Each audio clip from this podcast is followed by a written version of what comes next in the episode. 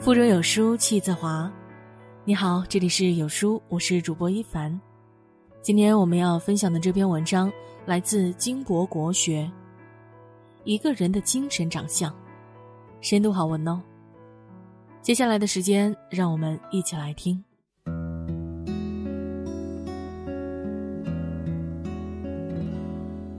五官之美如花开艳阳，直接。而精神之美似暗香浮动，需依托靠修养方能呈现。颜值可以美容，但掩盖不了本色；气质可以塑造，但脱离不了本性。心有境界，行则正；腹有诗书，气自华。精神长相是一种看不到的能力，这个能力决定了一个人的精神力量。会说话是一门学问，有分寸是一种修养。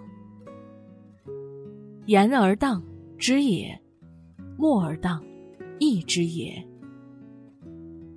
语言最能暴露一个人，恰当的时候说话是智慧，沉默的恰当也是一种智慧。知道怎么说话，知道何时说话，知道不乱说话，是一种了不得的软实力。子禽问墨子：“多说话有好处吗？”墨子答道：“苍蝇、青蛙，白天黑夜叫个不停，叫得口干舌皮，然而没有人去听他的。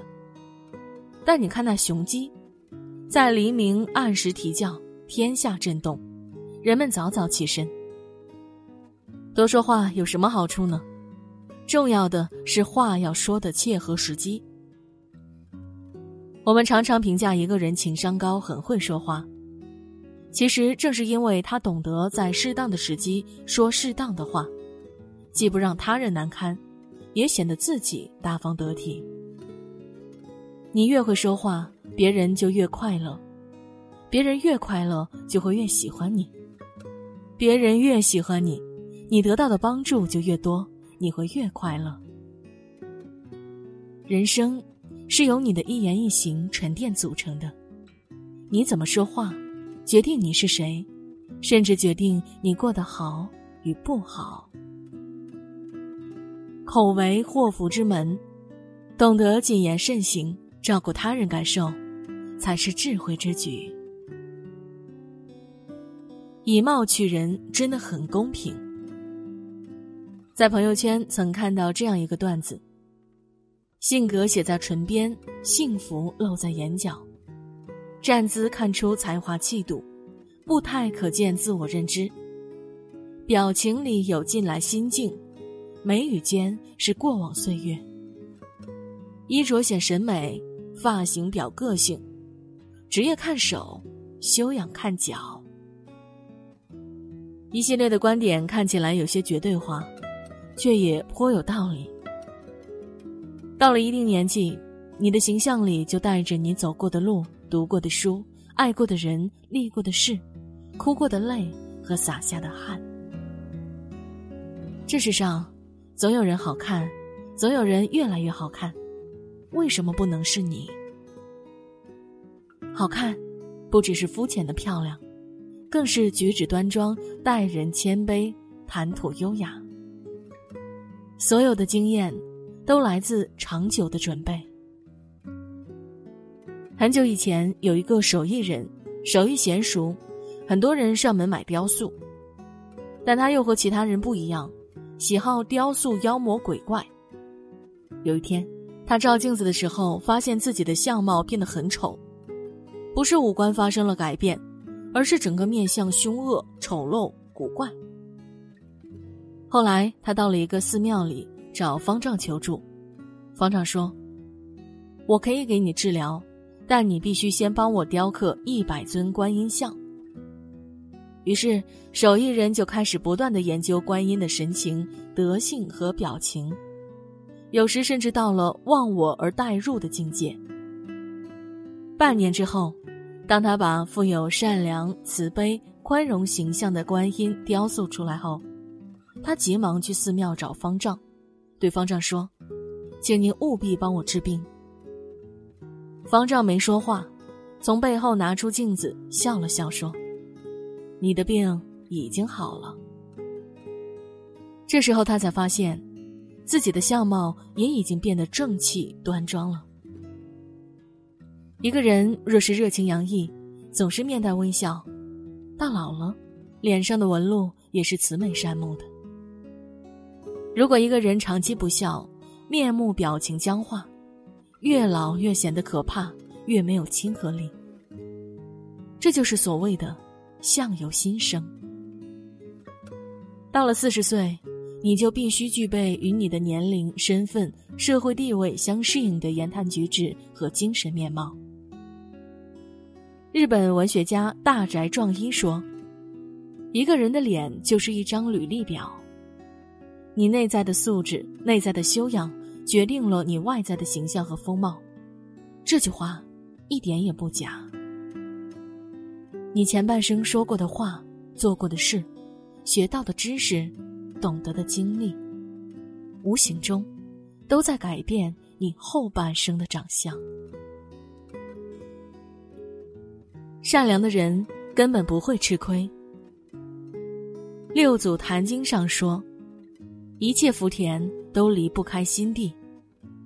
心田上播下善良的种子，总有一天会开花结果。”曾子曾说：“人而好善，福虽未至，祸其远矣。”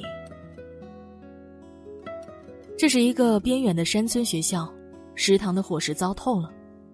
不是白菜萝卜就是萝卜白菜，而女老师的身体很弱，于是她经常到学校旁边的一个小山村去买鸡蛋。卖主是个年过花甲的老太太，她叫说个价，女老师便定了五毛钱一个。其实女老师暗中提高了五分钱，女老师家乡的鸡蛋四角五分，要多少有多少。女老师看老人可怜，没儿没女的。只靠几只鸡养活自己，于是每个蛋多给五分钱。这老太太可怜，女老师呢就做一个小施主吧。奇怪的是，老太太既不讨价也不还价，这桩买卖就这么定了。买过一段时间，女老师觉得老太太实在是可怜，便单方面又提高了五分钱，一个鸡蛋五角五分。这回老太太做声了，坚持不肯提价。但女老师坚持要单方面提价，僵持了很久，老太太终于接受了。那天，女老师照旧去老太太那儿买蛋，正碰上一个蛋贩子跟老太太讲价。蛋贩子出六角一个的价，要把蛋全收走，老太太不肯。蛋贩子说：“这个价够高了，山里都是这个价。”老太太说：“不是因为这个价。”而是这些蛋要卖给那位瘦老师，人家那么远到我们这里来教书，又那么瘦，我希望他胖起来，在这个小学里啊常待下去，孩子们需要他。女老师顿时呆住了，原以为自己是个施主，想不到，真正的施主倒是老太太。凡你对别人所做的，就是对自己所做的。所以啊，凡是你希望自己得到的，你必须先让别人得到。生命是一种回声，你把善良给了别人，终会从别人那里收获善意。无论你对谁好，从长远来看，都是对自己好。一直善良下去，只问自心，不问得失，一路芬芳，已在你的身后跟随。知世故而不世故，立圆滑而留天真。《菜根谭》中有句话：“势力分华，不进者为洁；进之而不染者尤洁。”在这个纷杂的社会，我们要生存，就必须要和人和事打交道。这个过程中，把握好尺度的同时，也要保留真实的自我。也就是所谓的知世故而不世故，这不是轻而易举做到的，而是走过千山万水去感悟和修炼的结果。苏轼在六十三岁穷困潦倒之时，还写下这样的诗句：“寂寂东坡一病翁，白须消散满霜风。小儿误喜朱颜在，一笑哪知是酒红。”先说自己衰老，又借小孩子之口调侃，酒后的潮红被误认为脸色红润，用自嘲来排解晚景凄凉的失意。一个人未经世故，容易在逆境中沉沦，也容易苛以待人；而饱经世故而不世故的人，见过生活凌厉，依然内心向暖。周国平在《灵魂只能独行》里说。许多人所谓的成熟，不过是被习俗磨去了棱角，变得世故而实际了。那不是成熟，而是精神的早衰和个性的消亡。真正的成熟，应当是独特个性的形成，真实自我的发现，精神上的结果和丰收。让人舒服是一种顶级的魅力。菜根谭说。处事让一步为高，退一步即进步的章本；待人宽一分是福，利人时利己的根基。为人处事以遇事都要让一步的态度，才是高明的人。因为让一步，就等于是为日后进一步留下了余地。待人接物，以抱宽厚态度对人，才是有福的人。因为给人家方便，就是日后给自己留下方便的基础。古希腊哲学家苏格拉底才华横溢，智慧过人，可当人们赞叹他的学识渊博时，他却谦虚地说：“我唯一知道的就是自己的无知。”著名文学家马克吐温有一次去一个小城，临行前，别人告诉他，那里的蚊子特别厉害。到了之后。正当他在旅店登记房间时，一只蚊子在马克吐温眼前盘旋，这使得职员尴尬万分。马克吐温却满不在乎地说：“跪地蚊子比传说中的不知聪明多少倍，他竟会预先看好我的房间号码，以便夜晚光顾饱餐一顿。”一句话逗得服务员不禁哈哈大笑。结果这一夜，马克吐温睡得十分香甜。原来，当天晚上旅馆全体职员一起出动，驱赶蚊子，免得这位受人欢迎的大作家遭受蚊虫的叮咬。你身边有没有这样的人呢？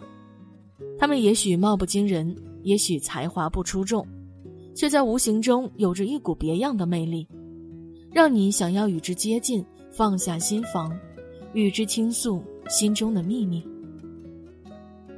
君子如玉。让人舒服的人，就好像是一块温润的美玉。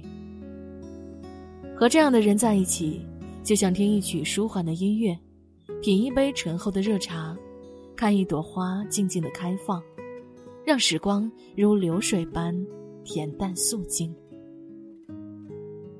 奥黛丽·赫本被誉为女神，不仅仅因其貌美，貌美的很多并不能被全世界的人记住。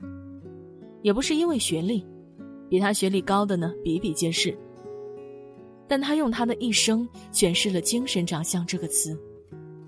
他在遗言里这样说：“若要优美的嘴唇，就要讲亲切的话；若要可爱的眼睛，就要看到别人的好处；若要苗条的身材，就要把你的食物分享给饥饿的人；若要美丽的秀发。”在于每天有孩子的手指穿过它。若要优雅的姿态，走路时要记住，行人不止你一个。这就是对精神长相最好的解读。一个人真正的资本，不是美貌，也不是金钱，更不是学问，而是自带的，不会随着岁月变迁而消失的。精神长相。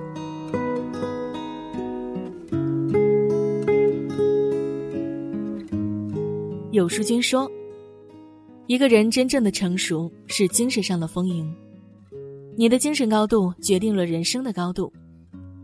有书早晚安打卡又更新了，这次我们增加了阅读板块，让你在每天获得早晚安专属卡片的同时，还能阅读更多的深度好文哦。快扫描文末的二维码，开启美好的一天吧。在这个碎片化的时代，你有多久没读完一本书了呢？长按扫描文末二维码，在有书公众号菜单免费领取五十二本好书，每天都有主播读给你听哦。好了，这就是今天和大家分享的文章了。我是主播一凡，我在中朝边境鸭绿江畔丹东向你送去问候哦。喜欢今天的文章，走之前要记得点亮右下角的再看标志，让有书君知道你们在听。